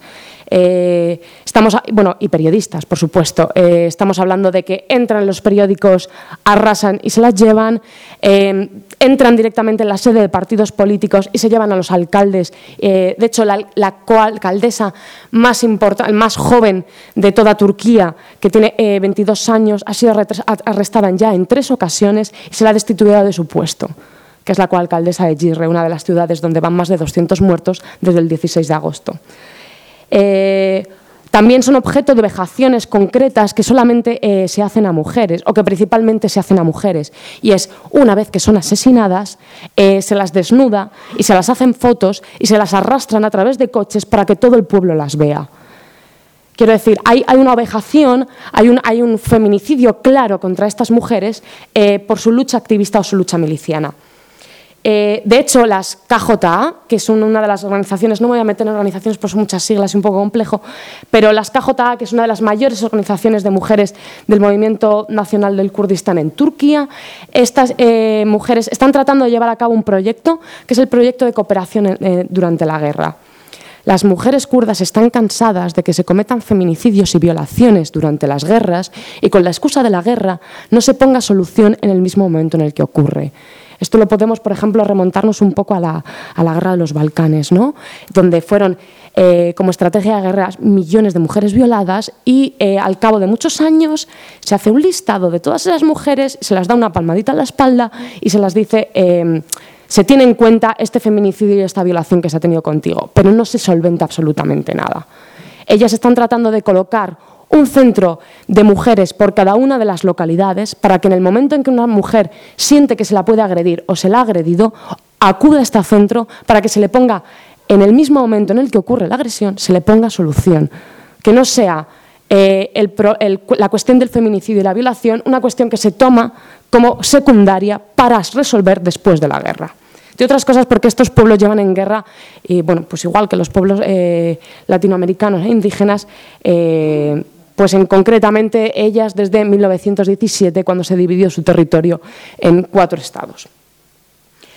Para no quedarnos solamente con, con las violencias que se ejercen contra ellas, voy a poner un ejemplo, porque son de verdad decenas de asambleas, decenas de organizaciones de mujeres que están dando el callo y tuve la ocasión de participar en, vamos, de, ver con, mis ojos una cooperativa de mujeres que están desarrollando en Wan, que es una de las, eh, una de las principales ciudades de Kurdistán turco. Eh, esta cooperativa, que era, era la segunda cooperativa de mujeres en la ciudad, eh, era una cooperativa asamblearia de ocho mujeres donde la organización era asamblearia entre todas ellas, donde no había un salario, sino que eh, se repartían los beneficios de la cooperativa en ocho más uno, o sea, uno por cada una de las mujeres más uno para la propia cooperativa, donde si una mujer tiene una necesidad económica en un momento concreto, el resto se, se le da la cantidad necesaria a esa persona y jamás se la pide que se la devuelva donde em, los productos vienen de una cooperativa ecológica que suministra estos productos a estas mujeres, que los manufacturan y los venden eh, al precio más bajo.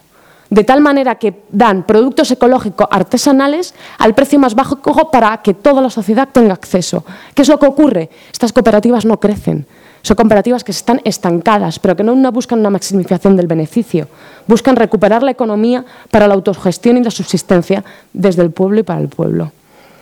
Entonces, este es un ejemplo, pero es que de verdad hay decenas de ejemplos. Em, podría hablar, por ejemplo, eh, de la justicia en Rojava, en este territorio liberado en, Siria, en el territorio kurdo. Allí, eh, cuando hay agresiones hacia mujeres, los juicios, que no son juicios al uso, porque no son juicios eh, penales donde se busca un, culpable y una víctima y entonces se trata de resarcir a la víctima según el agravio que está recibido, etc., sino que van más enfocados hacia la formación. Cuando tocan asuntos de mujeres, estos juicios son llevados por asambleas de mujeres. O sea, no hay ningún hombre que pueda participar en esto, porque se considera que no, lo harán, no van a tomar una posición de igualdad eh, dentro de su posición de poder que tienen los hombres dentro de la comunidad. Y voy a poner un ejemplo muy, eh, muy concreto que está, creo que es bastante buen ejemplo. Eh, uno de, unos padres fueron a, la justicia a pedir que su hija retornara, que devolvieran a su hija que se había unido a la milicia. Como estos juicios se alargan muchísimo en el tiempo, porque consisten en hablar con todas las partes de manera continuada, al final, una de las hermanas menores reconoció que esta chica había abandonado su casa, pues ni con la mayoría de edad, por así decirlo, porque la querían obligar a casar con un hombre mayor de 40 años mayor que ella. Al final, la resolución del juicio, del juicio, digo entre comillas, eh, fue que la familia aceptó voluntariamente someterse a unos cursos de formación para entender que su hija únicamente y exclusivamente tiene el poder de decisión de lo que quiere hacer con su vida. Digo para que veamos un poco la aplicación práctica de todo esto. Eh, quiero hablar eh, un poquito de, eh, de, lo que está ocurriendo mismo en Bakur, porque me imagino que en Rojava lo tenéis más, más claro. Y es que en Rojava, en Bakur, actualmente van más de 700 muertos desde el 16 de agosto a través de los toques de queda. ¿Qué es un toque de queda? barrios que están dentro de ciudades, ciudades que la mayoría de ellas colindan con la frontera con Siria, colindan con la frontera con Rojava, que se sienten muy influidos, muy eh, eh, afectados por, la autonomía democrática que están llevando allí. Eh, estos pueblos, estos barrios que se sienten más poderosos debido a que el ejército turco comenzó a hacer desaparecer otra vez a sus jóvenes en reclutamientos forzosos, decidió levantar barricadas y proclamar su propia autonomía democrática.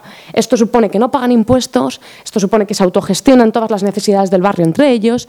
Eh, esto supone que las autoridades no pueden entrar. Así que como a Turquía esto le ha sentado fatal, por supuesto, eh, que básicamente, ¿qué es lo que han hecho? Em, cerrar esos barrios, cortarles la luz, cortarles el agua, cortarles las comunicaciones y eh, al proclamar toques de queda, en lo cual quiere decir, si tú sales a la calle durante el periodo de toque de queda, lo más probable es que te, un francotirador te pegue un tiro en la cabeza. Y estamos hablando de que incluso personas muertas no se les han dejado salir a enterrar. O sea, cosas tan crueles como tener a tu madre muerta en una nevera porque no te dejan salir a enterrarla. Eh, Girre ha tenido 96 días de toque de queda 24 horas. O sea, ha llegado a un punto en el que ya no tenían ni agua. Se dice que se están usando armas químicas para sacar a esa gente de los barrios. Y no me voy a extender mucho más, decir que hay un informe de las KJA que está en inglés sobre la cantidad de niños eh, que han sido masacrados y la vulnerización de las mujeres en este conflicto, en Turquía en concreto.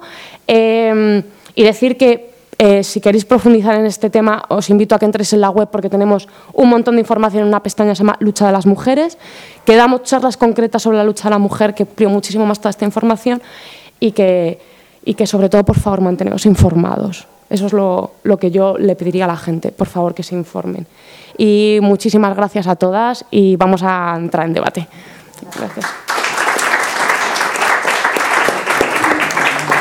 Bueno, eh, nos hemos extendido un poquito en el tiempo, os queda poco para, para, para que podáis preguntar, por tanto yo me voy a, callar, pero no quiero hacerlo sin antes dar, bueno, pues hemos escuchado muchas cosas, pero quiero destacar tres.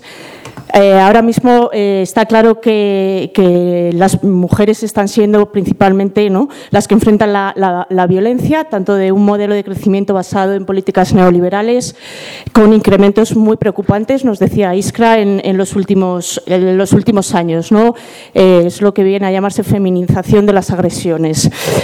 no solo de un modelo o, vinculado a este modelo, lógicamente, de estados represores que lejos de tener un papel garante de, los derechos humanos, pues en muchas ocasiones son cómplices de, estas violaciones. Y, bueno, eh, ante esto, pues ¿qué nos queda? La autoorganización, la autogestión, los movimientos sociales y las organizaciones para, defender los, derechos de, de todos y todas.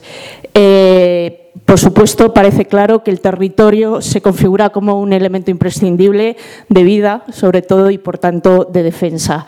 Así que, bueno, eh, solo deciros que voy a pasar una hojita ahora para quien esté interesado en suscribirse al boletín electrónico de Viento Sur y paso a, daros el micrófono. Mm, tenemos muy poquito tiempo, tenemos 20 minutos, 25, porque aquí a las 9 nos echan, así que os pido preguntas, intervenciones cortitas. Si queréis dirigiros a alguna de estas mujeres en lucha eh, especialmente o a cualquiera de ellas, pues lo, lo indicáis. Gracias.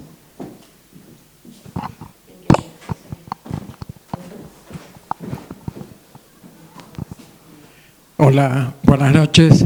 Eh, quería preguntar, en primer lugar, a la compañera que acaba de, hablar sobre Kurdistán, a ver si eh, es comparable, similar la situación de, la, de las militantes y las milicianas kurdas de Turquía a las de Siria, de Irak y de Irán. ¿no? Si es ese mismo han tenido una evolución similar, ese gran protagonismo que desde siempre ha tenido el PKK y, todas las, las activistas mujeres del PKK, si ha sucedido lo mismo con estos otros países.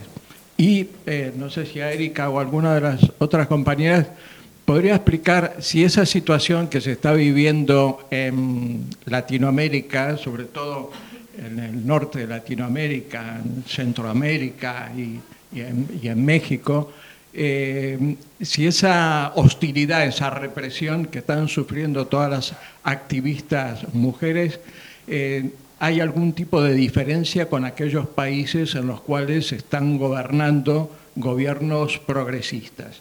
Si se, hay una distinción real, se han tomado medidas para frenar ese tipo de situación o se repite el mismo tipo de esquema. ¿no?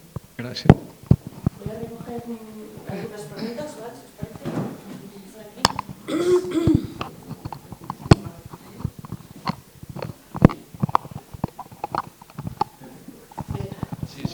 Solo una cosita. Esto funciona, bueno, da igual. Eh, eh, la, última compañera sobre Kurdistán. Ayer leí un artículo, de, quería saber más de la información, lo que pasa es que lo decía el artículo brevemente, eh, hablaba sobre el feminismo en, en y hablaba de los estudios o los centros de estudios sobre ginología. Eh, eso me interesa saber, o sea, eh, frente a la visión del feminismo predominante en Occidente, ¿no? que era un poco como la, forma de ver el feminismo de ahí, así que me, me interesa un poco esa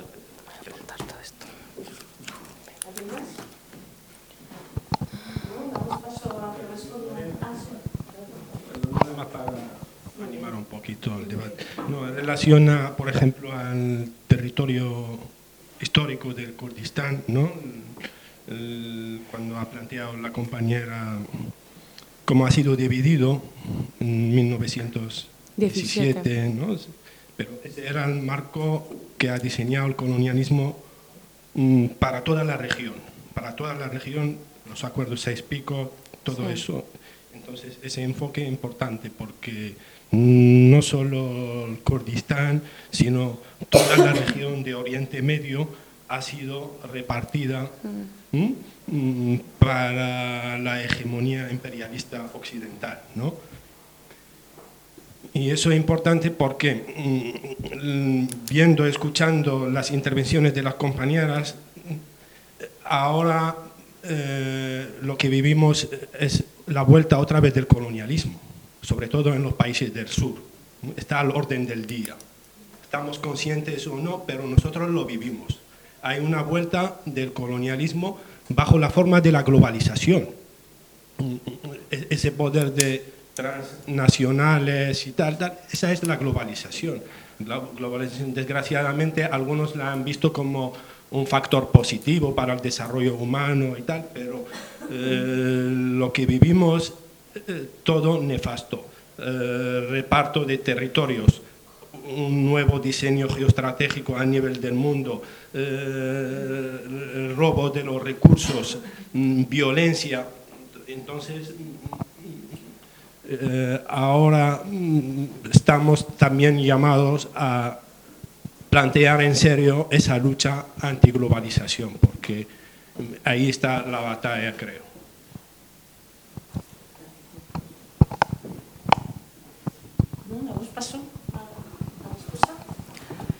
Vale, brevemente. Em, como está dividido el territorio en cuatro estados eh, y como principalmente el estado turco es la que se lleva casi la mitad de la población kurda, por eso se centra más eh, y porque el PKK nace de ahí. Pero eh, si tuviera que dar un dato sobre mujeres valientes, son sobre todo las mujeres que están en Irán que estas mujeres eh, lo que se conoce sobre todo es eh, la represión que sufren. Ahora mismo, de hecho, está Villan Pellá, que es una mujer que está eh, terminal con cáncer en la cárcel y que está sufriendo todo tipo de vejaciones y que al ser virgen la van a violar antes de asesinarla, porque si no, claro, una mujer virgen para el Corán hace que no puedan ir directamente, que fuera directamente al cielo. Así que, para que sepamos, quiero decir, me centro en Turquía porque son los casos más reconocidos, pero todas las mujeres kurdas, eh, tanto eh, dentro del territorio como en la diáspora, eh, tienen un papel muy importante. si quieres contento de Genealogy y ya os dejo un poco paso. Em, Genealogy, no digamos que las mujeres kurdas son feministas porque no lo son.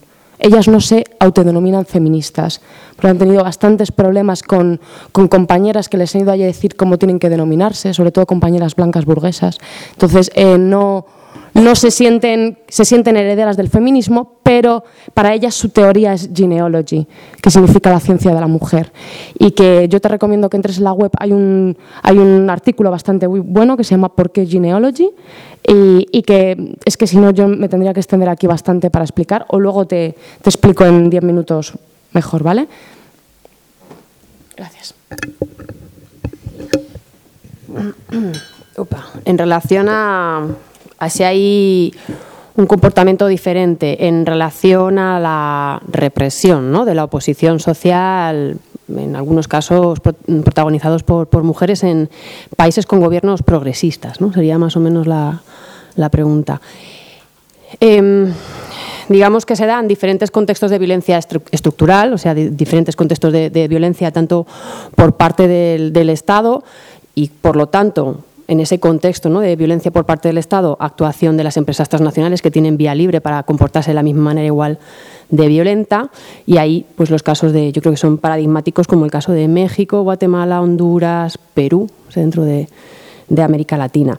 Ese contexto de violencia estructural no se da tanto, a mi parecer, y sin tener tampoco muchos, muchos ejemplos, en países como bueno, como Ecuador o, como Bolivia, ¿no? en, estos, dos casos. Por lo tanto, eh, la, represión a la oposición, que sí que existe, no llega a los grados de violencia que puedan llegar a esos países. Pero sí que existe represión y sí que existe una represión estatal mm, que protege los intereses de las empresas estatales y, y también transnacionales eh, frente a la oposición a un proyecto que quieran desarrollar, ¿no? la oposición social, ya sea de pueblos indígenas o ya sea de, comunidades campesinas. Existe igualmente eh, la criminalización, es decir, la denuncia a organizaciones sociales y directamente pues, procesos judiciales a dirigentes de esas organizaciones sociales eh, para intentar frenar esa oposición a un proyecto que pueda llevar a cabo Petrobras, por ejemplo, o que pueda llevar a cabo Repsol en cualquiera de esos países, ¿no? O una minera china. Entonces, eh, si bien no se llega a los mismos niveles de violencia, pero sí que hay una represión y una persecución del movimiento social y de las mujeres también que en, en ocasiones, bueno, desarrollan eso, porque, bueno, la lógica extractivista también se reproduce en esos, en esos países. ¿no? Que no es una lógica extractivista que se reproduzca con las mismas características que se reproduce en México o en Perú o en Guatemala o en Honduras. Digamos que hay aspectos más favorables como bueno, la redistribución con, las rentas obtenidas y bueno, otro tipo de, de, beneficios para la mayor parte de la población, pero igualmente son proyectos que, que necesitan ocupar el territorio y necesitan el desplazamiento de la población que vive allí. Sí, solamente para añadir, em, el tema de la, de la violencia contra las mujeres en algunos de los países eh, con gobiernos democráticos. Hay un caso muy concreto que es el caso de El Salvador, ¿no? donde el gobierno, que es de, donde gobierna un partido de izquierda, la izquierda, la izquierda histórica tradicional de El Salvador, eh, ha hecho oídos sordos a las demandas feministas eh, en relación a la aprobación del, aborto y a la aprobación de, algunas reformas en relación al, a la salud sexual y reproductiva de las mujeres. Entonces, finalmente, o sea, el hecho de que sea un gobierno revolucionario de izquierdas no ha determinado que juegue un papel eh, en la defensa y, y, en la prevalencia de las mujeres, de los derechos de las mujeres. Caso concreto. Sí, no. Y bueno, pues para completar un poco eso, porque también es el ejemplo que me ha venido a mí a la cabeza, que en El Salvador hoy en día hay mujeres en la cárcel por haber sufrido abortos espontáneos y enfrentando penas de hasta 40 años de, de, prisión. Así que mmm, sí, vamos, de acuerdo con lo, que, con lo que han dicho las compañeras y de hecho uno de, la, de las agresiones que, se reflejan en el último informe de la iniciativa precisamente es una agresión a un colectivo que es eh, la colectiva feminista por el desarrollo local del Salvador que ha estado directamente implicada en una campaña, promoviendo una campaña que no sé si habéis oído hablar de ella, que se llama Libertad para las 17, que son 17 mujeres que mmm, encarceladas por, por, abortos espontáneos y que ya han agotado todas las, todos los recursos posibles y la campaña es para solicitar el indulto para estas 17 mujeres. Bueno, ahora se llama 17 y más porque dos o tres de ellas han, han, salido, pero ahora hay otras mujeres que han agotado ya todas las vías y entonces se, se está solicitando el indulto para ellas también. En cualquier caso, esta organización ha sufrido una, bueno, agresiones muy claras por parte de los grandes medios de comunicación de, del país con campañas de campañas de, difamación y de, y de desprestigio y también eh, no poniendo eh, bueno, sacando a la, eh, como a la luz los nombres, las fotos también de todas las, las mujeres de, del colectivo y poniéndolas también en, en, en cierto peligro y en, y en cierto riesgo.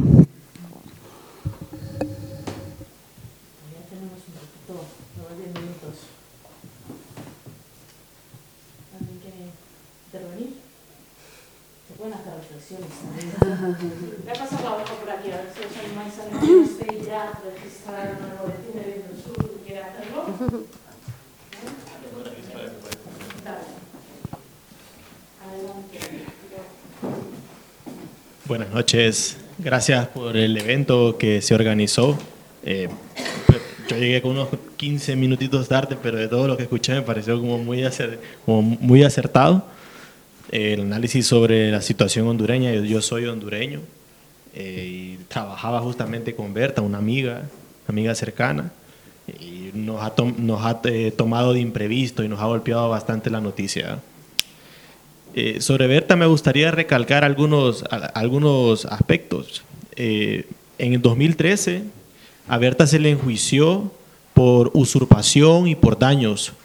Uno de los delitos que se le, que se le imputaba en el 2013, se le imputaba a la empresa DESA, que funciona con capital extranjero. Por si fuera poco ser colonia de Estados Unidos, ahora tenemos que también luchar contra el capital chino. Esas son empresas que funcionan con capital chino y funcionan también con eh, un pequeño porcentaje de capital eh, holandés. Eh, si vieron noticias hoy, el, Banco de Desarrollo holandés canceló la financiación de ese proyecto. Y es lamentable que no fue a raíz eh, del asesinato de, Berta que, se toma esta reacción. No, es porque también ayer asesinaron a otro compañero del COPIN en un desalojo de las comunidades. Entonces, en 2013 se le enjuicia, nosotros fuimos parte del equipo defensor de ella y los juzgados respondieron a, intereses, a los intereses de la, de la empresa. Posteriormente se apela y, se logra, se logra eh, eh, revocar esa orden de captura que había en su contra. Ella estuvo un momento huyendo porque había una orden de captura en su contra. las instituciones del Estado la estigmatizaron eh, mediáticamente, la persiguieron y a pesar de ello se pudo derrotar a los intereses de la empresa por la vía judicial. Por la vía política, por la vía social, en las comunidades se les derrotó también porque las empresas no llegan presentando su cara más oscura, las, las, empresas llegan prometiendo y siendo lo más amable posible, prometiéndole eh, resolver muchas las necesidades básicas que tienen las comunidades. Y claro que las comunidades en un inicio, en un inicio ven con mucha recepción esas, si llegan a, a prometer, bueno, hay casas ahora de madera, vamos a hacer casas de cemento, no hay luz eléctrica, habrá luz eléctrica, no hay agua potable, habrá agua potable y que perfectamente, perfectamente son propuestas que la pueden realizar a una empresa que va a reportar 100 millones de dólares como ganancia, perfectamente. Pero llegan con esa cara, pero nosotros sabemos que realmente cuál es la cara. Nuestra historia nos enseña, nosotros que, que, fuimos en clave bananero nos enseña cómo funciona el capital transnacional. Entonces, políticamente se les derrotó en las comunidades y cuando se, cuando se obtiene, cuando ella obtiene el premio Goldman, también esa es una pequeña victoria internacional porque logra poner la mirada internacional sobre ese conflicto, que ese conflicto lo único que, lo, bueno, dentro de los múltiples dentro de los múltiples factores y dentro de lo, múltiple que nos enseña es visibilizar los problemas que hay en todo el territorio hondureño. Como bien señalaba la compañera, los problemas que, los problemas que provocan la concesión minera, la concesión hidroeléctrica. Ese agua, Aguasar, que es uno de los ejemplos que retrata la realidad que viven miles de comunidades. Entonces, Berta, en ese sentido nos enseña que ante ese capital transnacional que se ve como un monstruo invencible, el coraje, la gallardía y la convicción en los principios de una sociedad más justa, de una, de una sociedad que pueda vivir en unidad en medio de tanta diversidad, es posible derrotar ese capital. Y esa es una de las grandes enseñanzas que, ella nos deja y el pueblo, el pueblo hondureño no se queda de brazos cruzados. Eh, se han convocado movilizaciones nacionales para el día 17 y el día 18 de este mes bajo la articulación popular hondureña Berta Cáceres. Berta Cáceres nos sigue motivando, nos sigue moviendo. En el pasado lo hizo, en el pasado eh, fue ella lideró los primeros movimientos contra la contra el modelo de ajuste estructural y neoliberal y ahora sigue, sigue dándole vida y sigue dándole esperanza a los miles de hondureñas y hondureñas que, se que viven bajo el oprobio del, del gobierno eh, nacionalista. Muchísimas gracias.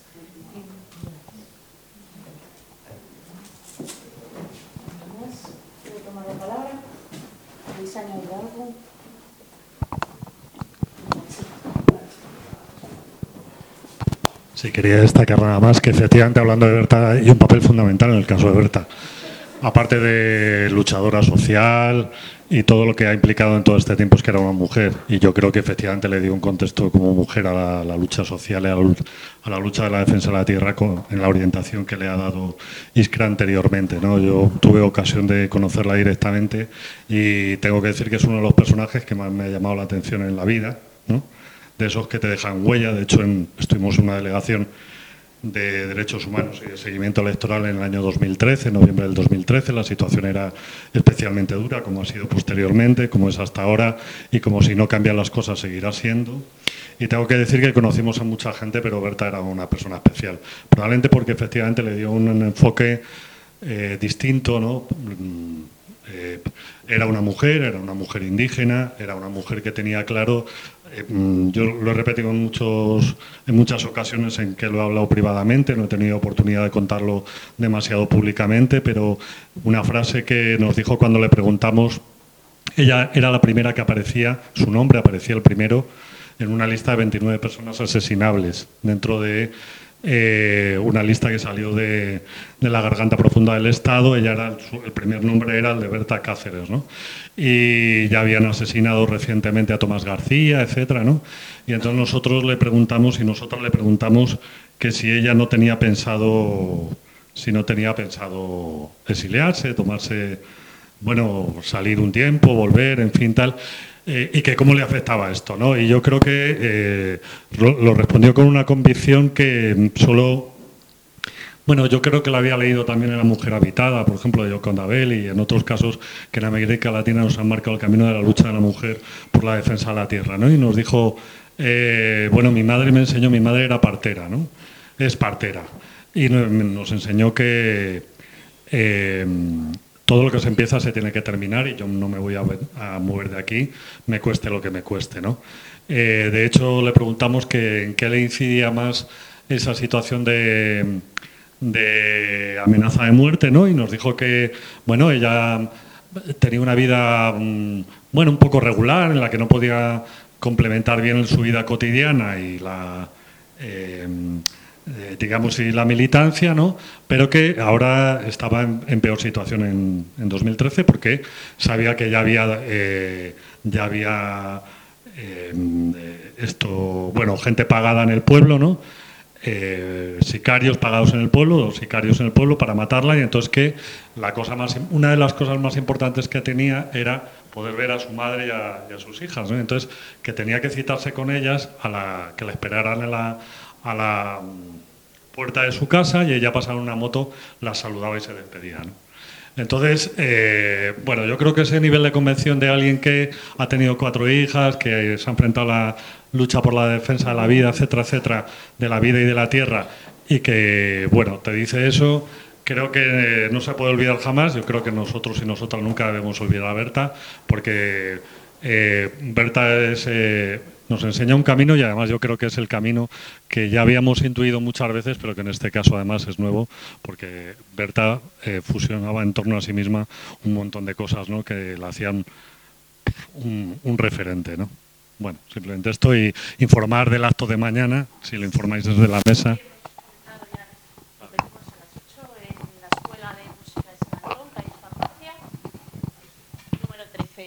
Fiona quiere añadir algo Sí, no, también un poco así semi-anuncio. Eh, si os interesa eh, situación concreta eh, en Honduras, que además también estos días estamos hablando con, con, compañeras allá, también está muy complicada la situación en el, en el Aguán. Estamos intentando que venga a Madrid Gilda Rivera, que probablemente también te entrevistaste con ella, el compañero hondureño seguro que la conoce. Ella es eh, feminista y bueno también muy muy comprometida con, con todo este trabajo con defensores de, de, derechos humanos y va a estar en Barcelona y estamos intentando eh, cambiar su billete para que pueda venir a Madrid también. Sería a mediados de abril y lo anunciaríamos en nuestras redes sociales, Facebook y eh, Twitter y todo eso. Así que nada, si os interesa os animo si no la conocéis a a que si organizamos algo vengáis porque es una mujer también de estas mujeres en lucha con una historia increíble y muy potente. Nada más.